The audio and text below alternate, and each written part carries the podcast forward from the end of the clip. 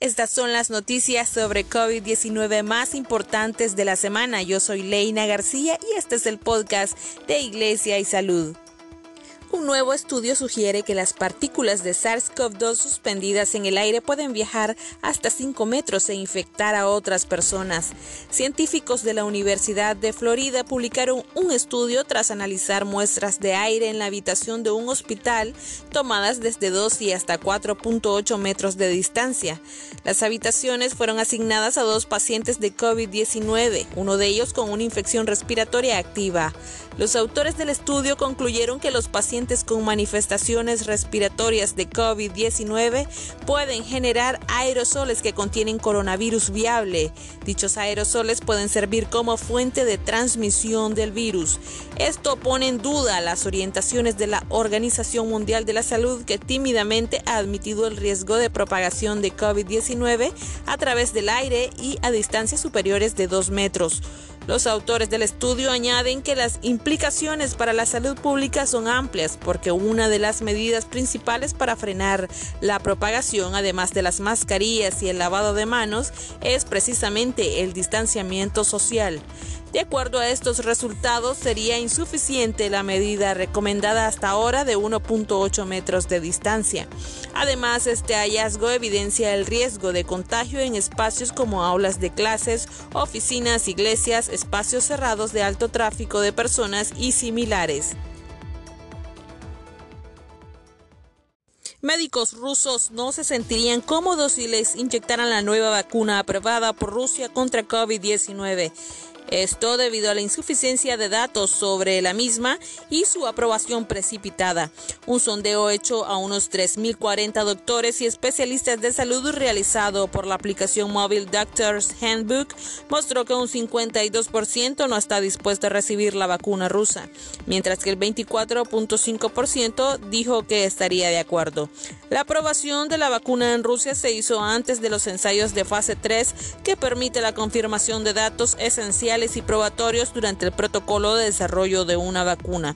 Un informe publicado el martes en el sitio web del Ministerio de Salud de la Federación Rusa señala que aún no hay certeza sobre la efectividad de la misma y que las contraindicaciones debido a la falta de estudios pertinentes son numerosas. En particular, la droga está contraindicada para menores de 18 años, mayores de 60, embarazadas y personas con una larga lista de condiciones de salud subyacentes.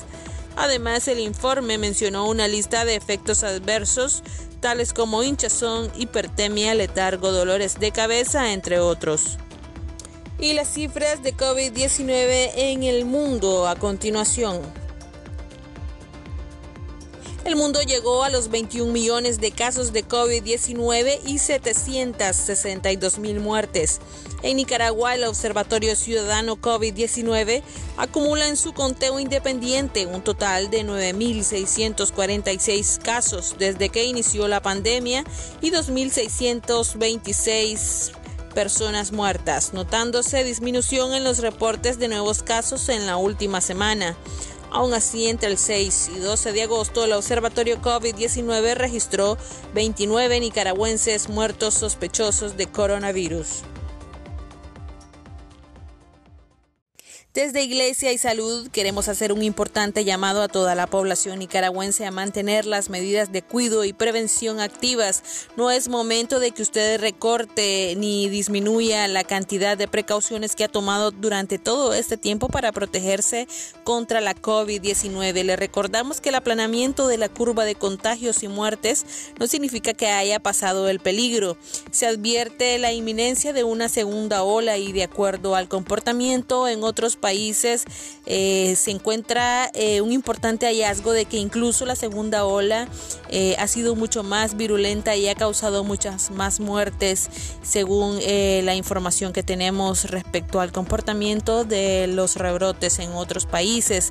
De igual manera, el continente europeo se encuentra ante la amenaza de un importante rebrote. En España en las últimas 24 horas se han reportado más de 3.000 nuevos casos. Así que de parte de todos nuestros médicos, mantenemos el mensaje para que usted se cuide y no considere por terminada la pandemia de la COVID-19, pues todavía no existe una vacuna que nos dé dicha certeza. Mientras tanto, le invitamos a seguir pendiente de nuestro contenido digital a través de nuestras plataformas en arroba diócesis media, iglesia y salud desde Facebook e Instagram. Les agradezco su atención a este podcast. Estuvo con ustedes Leina García.